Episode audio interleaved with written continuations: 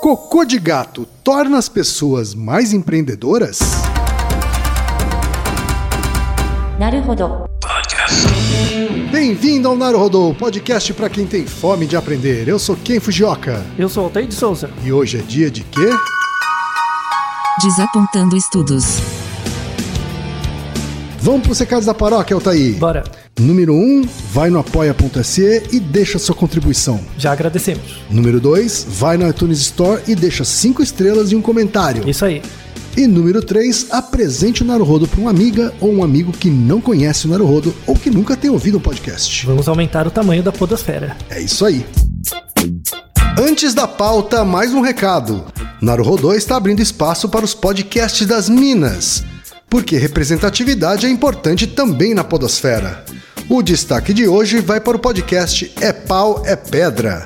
Ouça o recado que a Débora Veiga Ruiz deixou para você, ouvinte do Naruhodô, e conheça o podcast É Pau, é Pedra. Eu sou a Débora do podcast É Pau é Pedra, um projeto colaborativo produzido pelos patrões do Anticast. Sendo patrão ou patroa, você já pode participar do É Pau é Pedra, seja gravando, montando pauta e editando como social media, como puder. Os temas dos programas são escolhidos em votação aberta no início do ano por toda a Cracóvia, que é o grupo de patrões do Anticast. Nossos programas não seguem uma linha temática, mas falamos sobre tudo: psicologia, esporte, política, cultura pop. E esses programas são revezados com temas espontâneos que vão sendo sugeridos durante o ano, os temas quentes. No mesmo feed do É Pau e Pedra, também temos vários spin-offs, como o Saque Feminista, que responde perguntas sobre feminismo, o VEG Responde, que responde perguntas sobre vegetarianismo e veganismo, tem também sobre RuPaul's Drag Race, que é o RuPaul's é Drag, e sobre o universo Harry Potter, que é o É Pau Pedra Filosofal, e também sobre política, o Feijoada Game Show e o Drops Políticos. E por contarmos com um grupo de pessoas com formações e experiências tão diversas, tentamos sempre trazer uma diversidade de pessoas para as gravações. E é por isso que apoiamos a iniciativa Mulheres Podcasters, por uma maior diversidade de gênero dentro da podosfera. Nós somos arroba é pau é pedra no Facebook, arroba o underline EPEP no Twitter e você ouve nosso podcast no soundcloud.com barra paupedra e também no Spotify e no Deezer. Altair, dia de desapontar um estudo. O primeiro de 2019. É. Com um tema muito sugestivo, aliás, né? Esse assunto aqui, Altair, nasceu no Twitter. pois é, foi uma Né? sugestão de Twitter. É um ouvinte, o Felipe Rocha, Uhum. que é developer, é o arroba Felipe6 underscore Rocha. Ele é que encaminhou pra gente essa notícia, Uhum. né? Sugerindo como pauta. Pois é. É uma notícia, Altair, que saiu no Brasil, saiu na gringa. Uhum. né? No Brasil, ela saiu, por exemplo, na Pequenas Empresas Grandes Negócios. Olha, falar de gatos, cocô de gato e empreendedorismo, Não é né? isso? Eles não têm mais o que falar, né? O título diz o seguinte, Altair. Parasita encontrado em cocô de gato aumenta o desejo de empreender, diz estudo. Um estudo publicado no jornal Proceedings of the Royal Society B, nos Estados Unidos, mostrou que há uma possível conexão entre um comportamento empreendedor e um parasita encontrado nas fezes dos gatos. Ao que parece, a vontade de abrir um negócio aumenta quando os seres humanos entram em contato com o protozoário Toxoplasma gondii. E aí segue a matéria, que a gente Isso. vai deixar o link aqui, não é? o link tá, na- tá no, no post. Assim como a descrição, Ah, o artigo original. Pra você ler a notícia inteira que saiu na Pequenas Empresas Grandes Negócios. Também saiu uma versão na The Independent, né, no Reino Unido. A gente também tá deixando o link. E o estudo original, obviamente. né, e, e- e os estudos correlatos, como Uhum. Isso. sempre. Né? Altair, você teve acesso ao estudo original, Claro. não é? Uhum. E a estudos correlatos. Isso. Então conta pra gente o que é que tem de fato e o que é que tem de factoide nessa notícia. Uma Altair. pergunta pra você antes. Que Ah. Você resolveu largar as agências e abrir um negócio depois que você ganhou, adotou dois gatos? Rapaz, foi muito depois de ter adotado gatos, viu? Então, Você não- acha que a associação é tão direta? eu acho que não.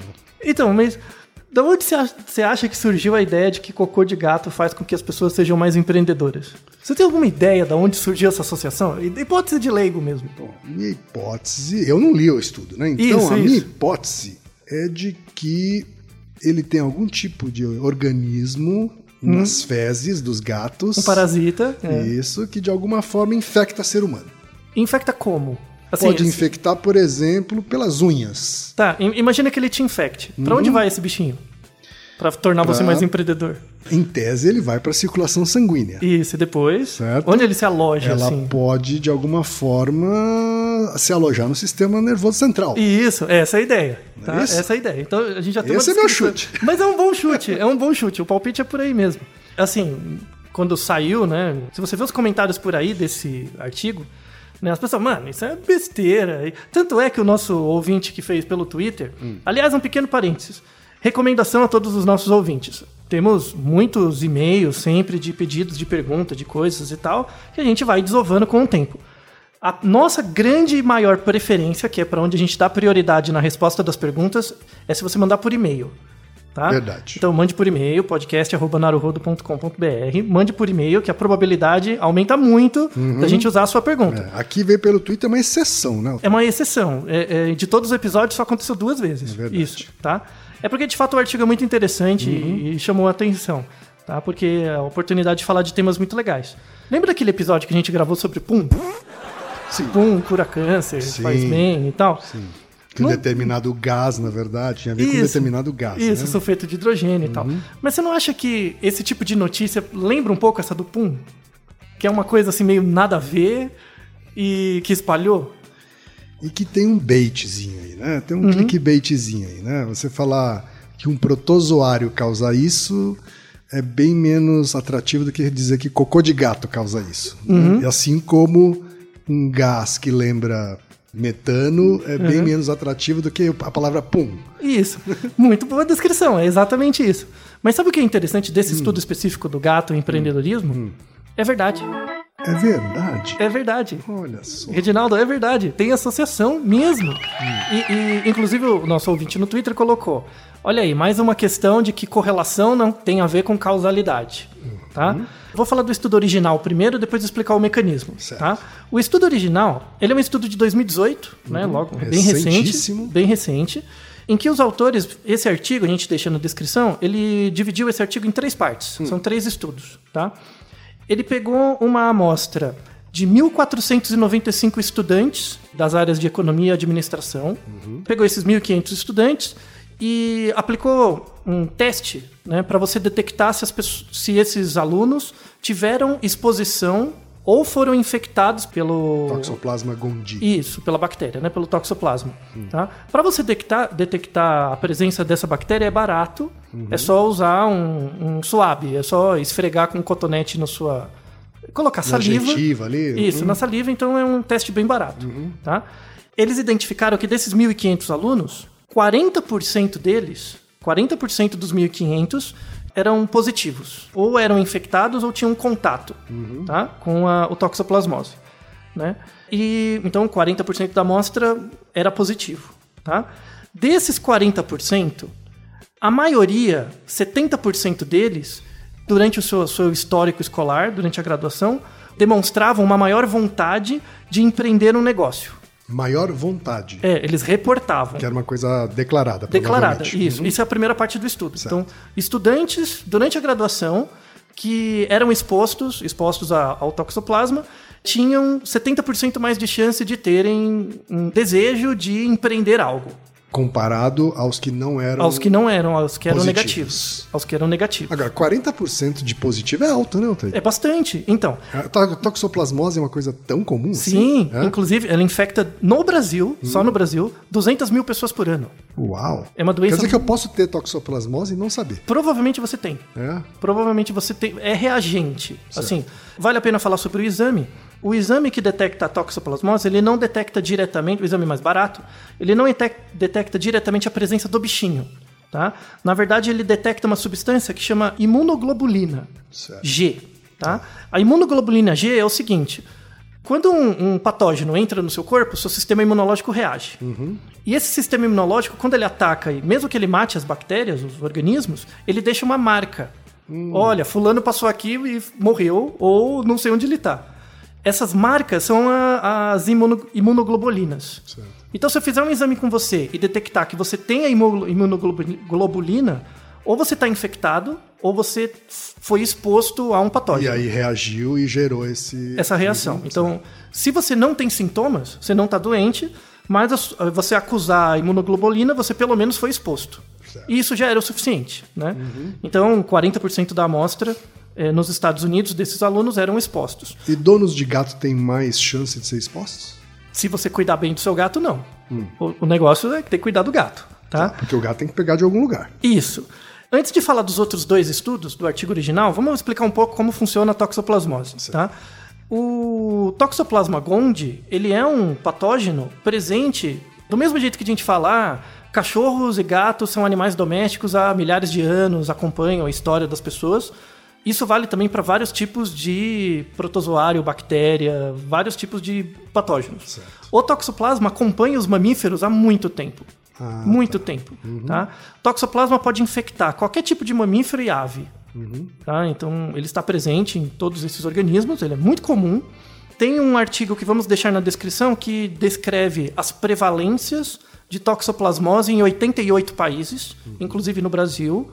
É, no Brasil, 60% da população é reativa. Já Da- teve daria positivo. daria positivo. É reativa ao contato. Tá? É, Maior do que dessa amostra desse estudo. maior do que os Estados Unidos. O, o Brasil tem uma das maiores prevalências do mundo de contato com o toxoplasma. Né? O que, que essa doença faz? Né? O toxoplasma, ele, na verdade, ele tem dois tipos de reprodução. Ele tem uma reprodução assexuada, em que ele cria clones dele mesmo, tá? dos ovinhos dele, ele cria clones, e os clones são todos iguaizinhos. Quando o toxoplasma se reproduz de forma assexuada, ele gera clones com uma baixa variabilidade genética. Tá? Só que o, o desejo, entre aspas, né, porque não é uma intenção formal, o desejo do toxoplasma é chegar no vetor final. Ou seja, ele não é. Ele, ele infecta uma pessoa, mas não é onde ele quer ficar. Ele usa, por exemplo, o rato, ou a pessoa, ou uma ave, como uma ponte para chegar no organismo final, que é onde ele vai ter a reprodução sexuada Certo. que aí dá mais variabilidade genética. Quem é o organismo que ele quer chegar? O gato. Ah, o gato quer é o chegar. ele quer chegar no É vetor o final. hospedeiro Final. natural dele. É, assim. o final é o gato. Agora imagina o seguinte: o toxoplasma infectou um gato, né? Como ele faz para passar de um gato para o outro? Então, em geral, os ovinhos são liberados nas fezes do gato.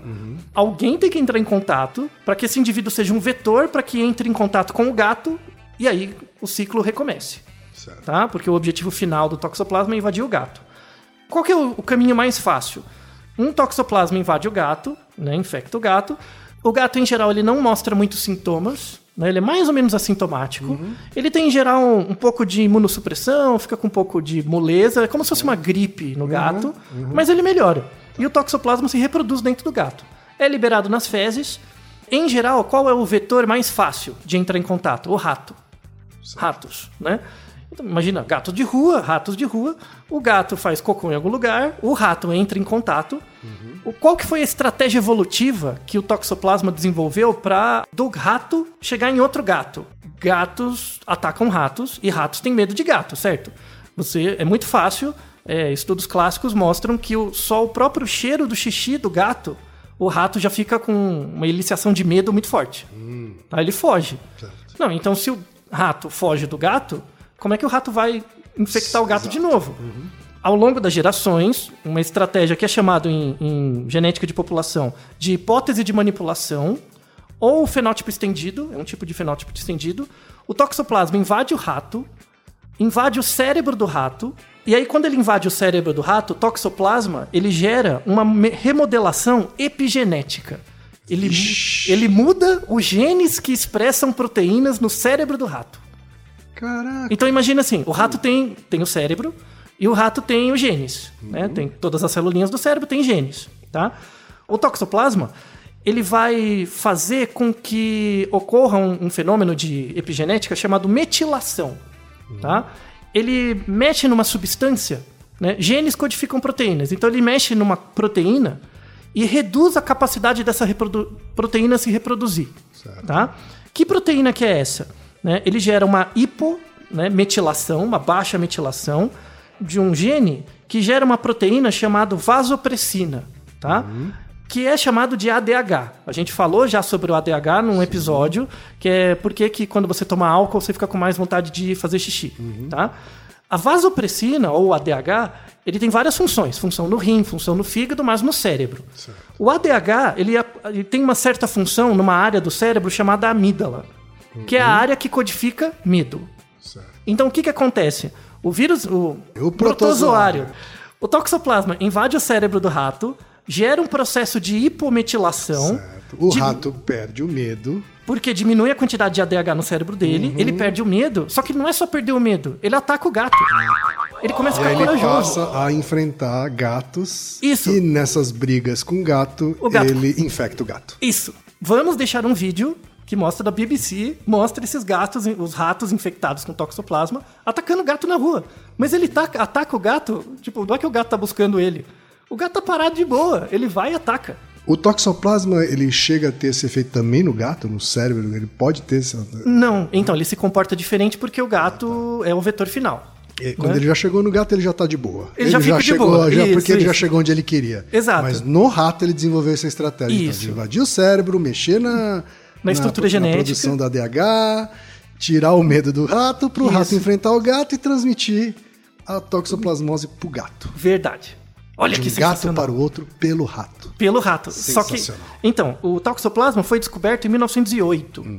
Só que só em 1970 esse ciclo foi descrito. Certo. Uhum. Né? Do, do rato corajoso e tal. Né? A pergunta que veio depois era assim: será que o toxoplasma invade as pessoas? Sim. E sim. Como o toxoplasma ele é um, um patógeno presente em- que pode infectar qualquer mamífero e ave, ele infecta as pessoas. Tá? Mas é raro as pessoas ficarem doentes por Sim. causa da toxoplasmose. Sim, Isso. então, a- os sintomas de toxoplasmose é, é como se fosse uma gripe. Às vezes o toxoplasma invade o olho, então às vezes a pessoa tem algum problema de visão, mas em geral, pessoas saudáveis têm um sistema imunológico forte, diminui a, a proporção desses patógenos. Então as pessoas ficam gripadas, um, um sintoma meio de gripe e depois melhoram. Certo. Tá? Só que o, o toxoplasma fica ali. Claro, ele né? tá lá. Ele tá lá. E... Uma população baixa e tal, mas, Mas tá está lá. ali, né? E já se notou, inclusive temos artigos descrevendo isso, que o mesmo mecanismo que acontece no rato acontece na gente. Ou seja, ele Muda o a metilação. vai pro cérebro, Vai, vai pro olho, vai pro cérebro, vai para qualquer tecido, né? vai pra amígdala vai para amígdala, no cérebro, do né? cérebro, a amígdala do cérebro, Isso, ouvinte, não- não, não é a amígdala da garganta. É. Não existe uma descrição perfeita ainda como no rato, mas existe fortes indícios de que ele altera o comportamento das pessoas. Vamos deixar artigos na descrição que mostram que pessoas infectadas com toxoplasmose têm 2,7 vezes mais chance de terem esquizofrenia, desenvolverem esquizofrenia, principalmente se ela já tem tendência, tá? E inclusive tem um artigo sensacional que pegou pessoas com toxoplasmose com exposição e sem e aplicou teste de personalidade. Tá. E viu que existe diferença no padrão de personalidade de pessoas que já foram infectadas. Né? Então ele muda o seu comportamento. Só que pessoas não atacam o gato, né? Não vai deixar o gato comer ele, nem nada. Então é meio que um coproduto. Sim. Como o toxoplasma não sabe quem ele está atacando no fundo, ele vai gerar o efeito em qualquer organismo que seja um mamífero. Provavelmente ele tá atacando porque ele viu que não é um gato. Ele Certo. não viu, ele não sabe. Então, né? mas quando é um gato, ele para por ali, certo? Isso, porque o gato tem uma estrutura Quando ele- biológica. quando ele entrou no ser humano, ele viu, opa, isso aqui não é um gato. Então eu tenho que dar um então jeito. tem que dar um jeito de ser retransmitido para alguém. Isso, exato. Até chegar no gato. Isso. Mas as pessoas podem transmitir pelas fezes, né? Também podem. Como qualquer protozoário. Exato, como qualquer doença do tipo. Assim. Isso, exato, exato. Como qualquer doença assim que Uhum. você estudou no seu colégio. Né? Só que nem- as pessoas não conhecem essa história do, ga- do rato corajoso, que muda o comportamento das Verdade, pessoas. verdade. E aí começaram a surgir vários artigos mostrando associações. Uhum. Né? Então, pessoas com infecção por toxoplasma têm 2,7 vezes mais chance de ter esquizofrenia. Pessoas infectadas têm 2,6 vezes mais chance de causarem ou sofrerem um acidente de trânsito, também por conta da impulsividade. E aí, aí a gente volta no artigo original. Então, a primeira parte do artigo mostrou que em estudantes universitários, aqueles que já foram expostos ao toxoplasma tinham 70% mais chance de demonstrarem o interesse em empreender Certo. tá? É, mas é tudo verbal ainda. Isso. Aí a segunda parte foi verificar pessoas já formadas, né, que trabalham na área de administração e negócios Uhum. e que estavam indo a um evento de empreendedorismo. Certo. tá? Que estavam lá no evento. Então já eram profissionais e tal. Ele pegou 197 pessoas que estavam ali, fez o teste de suave, né, nessas pessoas e separou os dois grupos, né? Tirou ali a amostra na saliva e tal. Isso, e aí tinha uma, uma proporção de pessoas que tinha exposição e outras não ao toxoplasma. Das pessoas que tinham exposição ao toxoplasma, 80% delas tinham interesse ou já tinham começado o seu próprio negócio, tá? Uau! Enquanto que nas pessoas que não tinham exposição era só 20%. Menos de 20%. 80 versus 20. É. Mas, de novo, como no rato isso é bem descrito, não quer dizer que nas pessoas acontece também. Certo. Mas existe um indício de mecanismo De alteração no comportamento, Isso. alteração na atitude, enfim. né? É, em certos padrões decisórios e tal, tá? Só que você querer abrir um negócio, será que quer dizer que você é empreendedor? Isso até sim, né? Só que, por exemplo, eu verificar que o rato infectado pelo toxoplasma ataca o gato, qual é a relação entre você não ter medo e ser agressivo e ser empreendedor? Tá? Aí Eu- que é o pulo do gato. Eu acho que tem mais a ver com tirar o medo, reduzir o medo, do que com empreendedorismo, Então, necessariamente. então né? esse que é o ponto em que, assim, o artigo é muito bom, muito bom, leia, veja as referências. Apesar de ser um estudo correlacional, pelas evidências anteriores que a gente tem em outros organismos, é mais que uma correlação. Tem um mecanismo que explica um pouco, né? Que falta só uns- umas peças no quebra-cabeça, mas é, a associação parece que é real. Causalidade ainda não está ali totalmente Totalmente montada. descrita, mas tem um peso. Tem um peso. Agora, né? se. Agora eu tô falando como leigo aqui, me Não, por metendo favor. numa área que não tem nada a ver comigo, né? Claro, claro. Mas se nos ratos já foi amplamente estudado e comprovado essa redução do medo, Uhum. né, não ficaria surpreso se houvesse uma redução do medo também no cérebro humano. Então, é isso que eles estão Que buscando. pode incorrer em maior eh, coragem para empreender. Sim, ou pra qualquer outra ou coisa. qualquer outra coisa. Então, né? é- Pular esse de é o ponto.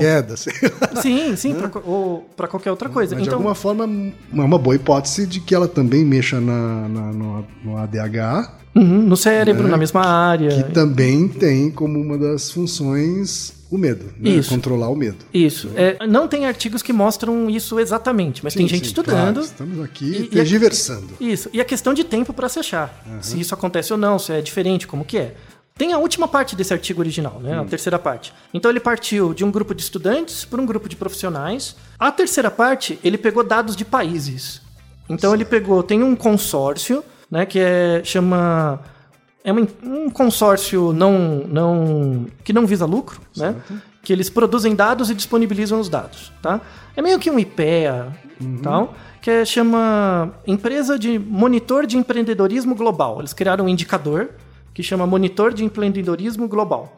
Ele avalia, avalia o grau de empreendedorismo dos países, tá? O quanto que as pessoas são dispo- disponíveis para empreender, tá? Eles têm dados de 42 países, tá? Esse monitor verifica anualmente os dados de empreendedorismo de 42 países, inclusive o Brasil tem também. Então eles cruzaram os dados de as características das pessoas em serem empreendedoras no, no país. Aí os pesquisadores associaram isso com a prevalência de exposição à toxoplasmose também, outras características do país. Então, por exemplo, as pessoas são empreendedoras, mas o país tem uma legislação tributária muito difícil. Então, inibe o empreendedorismo. Então, você tem que controlar o modelo para essas características do país. Tá? Então, você não pode comparar um país muito liberal com um país muito conservador economicamente e tal. Então, eles fizeram um modelo estatístico em que eles verificaram a associação entre desejo de empreender com as características do país E a prevalência de, de, do- toxoplasmose. do toxoplasmose. Tá? Fizeram um modelo. Como usando meu chapéu de estatística, o modelo não é tão bom, mas ele não é ruim. Tá? Uhum. Podia ser melhor. Se eu, fosse, se eu fosse fazer a análise, eu faria um pouco diferente. Uhum. Mas o que não tira as significâncias do- das variáveis. Ah, é? A Tá? gente tem números Expressivos. É, ra- razoavelmente expressivos, Ah. que eu acho que mesmo mudando o tipo de modelo não alteraria tanto. O que é que esse estudo mostrou? mostrou que coisas meio óbvias, então quanto mais liberal economicamente o país, maior a probabilidade das pessoas empreenderem, as variáveis se associaram. Sentido. Só que em todos os casos, a variável infecção por toxoplasmose também se associa. Ah. Então você pode dizer que a infecção por toxoplasmose, observando as populações, está associada com um maior desejo e de fato empreender, são duas variáveis. Né? Uma das variáveis é quero começar um negócio próprio nos próximos três anos, isso é uma variável dependente. E a outra era a proporção de pessoas do país que têm um negócio. Então era o desejo e o real. A infecção por toxoplasma era positivamente correlacionada com as duas variáveis, independente das características tributárias e econômicas do país. Então a gente tem uma evidência do ponto de vista populacional, uma evidência do ponto de vista local, olhando- pessoas que especificamente trabalham com negócio, e olhando uma classe de estudantes. né? Então você tem vários níveis de observação mostrando que não é só uma correlação, tem, tem angu aí, viu? Tem angu aí. Tem alguma coisa aí, é isso? Tem, tem, tem com exemplo. Muito interessante. Isso, na verdade, mostra a importância, de novo, das quatro causas do Aristóteles. Então, eu sempre fico olhando aquelas, sei lá, aqueles treinamentos de empreendedorismo, neurovendas, todas essas besteiras, coaching de vendas, sei lá, todas essas coisas. E as pessoas sempre usam um argumento ou psicológico, não, você é a melhor pessoa, esse tipo de coisa, ou usam um argumento econômico, não, vamos mudar a legislação do país para que as pessoas consigam empreender, que é o desejo de todo mundo, a ideia do sonho americano, sabe? Quando na verdade tem um raio de toxoplasma que não é nada que também contribui. E as pessoas não têm controle sobre isso. Então, na verdade, para você estudar um fenômeno complexo, que é a propensão das pessoas a correrem risco, a propensão das pessoas a, a terem uma perspectiva positiva do futuro. Porque se você vai empreender, você espera que isso dure muito tempo. Não é uma coisa que empreende e acaba em um ano. Né? A questão de tolerância à frustração também é uma variável relacionada com a infecção. Tá? E aí, para fechar, eu quero fazer uma, uma hipótese, porque em geral o economista e administrador não sabem nada de biologia. E a biologia influencia o, o comportamento econômico e também Óbvio. individual. Só que eles não consideram isso na equação como uma, uma variável que explica uma parte do fenômeno. Né? Eu quero fechar com o Dawkins, o Richard Dawkins. Nos anos 70, ele escreveu um livro que é O Gênio Egoísta, que é um dos grandes livros dele. O Gênio Egoísta, ele sempre foi muito mal interpretado. E uma parte da culpa é do próprio Dawkins, tá? Porque ele cunhou esse nome gene egoísta. Se o gene é egoísta, quer dizer que ele só pensa nele e logo ele é uma pessoa, ele tem uma intenção, né? E, e- e tem um caráter duvidoso já. assim, Isso, tem um juízo é. de valor aí. Tem um juízo de valor, que não é isso. Ele mesmo, ele mesmo, o próprio Dawkins fala publicamente, falou, eu acho esse nome uma droga, me arrependi tanto de ter usado esse nome. E ele cunha um outro nome, que chama gene imortal. A ideia do gene, né, não é que ele torne o indivíduo imortal, mas os genes são fontes de informação. O objetivo do gene é parecer na próxima geração, ele ser copiado e passar para a próxima geração.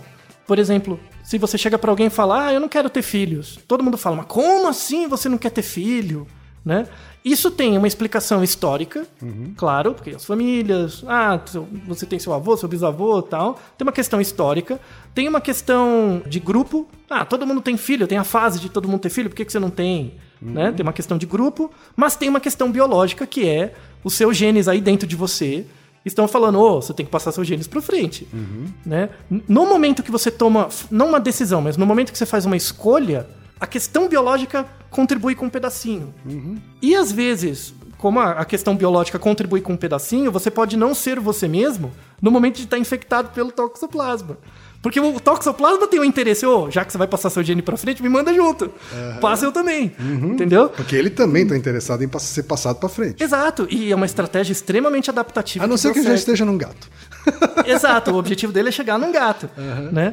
Mas isso mostra que é um, um organismo muito simples usa uma estratégia de reprodução que é muito mais eficiente do que a própria raça humana. O toxoplasma é muito mais antigo. Provavelmente, quando a gente for extinto, ele vai continuar. Verdade. Já estava aí e vai continuar. Vai continuar infectando quem quer que seja, porque o objetivo dele é chegar no gato. E se o gato deixar de existir e virar outra coisa, ele vai se adaptar também. Então, o estudo para de pé. Para de pé, muito de estudo pé. para de pé. E abre vários outros leques para vários outros trabalhos interdisciplinares. Na verdade, o Dawkins fala né, que nós não somos indivíduos egoístas. Né? A questão do egoísmo não é estudada em outra área fora da biologia, necessariamente. Mas nós somos máquinas de sobreviver. Né? Os genes são pequenas máquinas que buscam sua própria sobrevivência e sua cópia. Né? Então nós somos máquinas designadas à sobrevivência. Só que não a sobrevivência do Ken e do Altair, a sobrevivência dos nossos genes. Né? Esse é o, o sentido. E do mesmo jeito que a gente quer sobreviver enquanto genes, os outros organismos também. O protozoário também quer. Claro, e, é, e nesse sentido, ambos são igualmente adaptados e estão competindo junto. Né? E por isso que a gente é controlado por coisas que a gente não faz a menor ideia e vai ser controlado, quer você goste ou não. E por isso, isso tem que ser estudado. Fonte, por exemplo, economista tem que estudar o impacto da toxoplasmose na, Uhum, na economia. Porque, Porque se isso, se já estão encontrando essas associações positivas, essas correlações fortes entre empreendedorismo e toxoplasmose, é possível encontrar outros tipos de comportamento associados também à toxoplasmose. Sim, né? não, já se sabe que ele muda o comportamento. Pois é. E se ele muda o comportamento de populações, ele pode mudar a tomada de decisão de políticas, políticas públicas, Sim. ou de acidentes, ou de várias coisas. Ele impacta a economia. Ele tem que ser considerado como uma variável junto das outras. Tá certo, então. Naruhodô, é. ilustríssimo 20. Naruhodô. Você sabia que pode ajudar a manter o Naruhodô no ar? Ao contribuir, você pode ter acesso ao grupo fechado no Facebook e receber conteúdos exclusivos. Acesse apoia.se barra Podcast. E você já sabe, aqui no Naruhodô, quem faz a pauta é você. Você tem alguma pergunta pra gente ou quer comentar algum episódio? Escreva para nós. podcast@naruhodô.com.br. Repetindo? podcast@naruhodô.com.br. E lembre-se, mande nome completo, idade, profissão e a cidade de onde você está falando. É isso aí.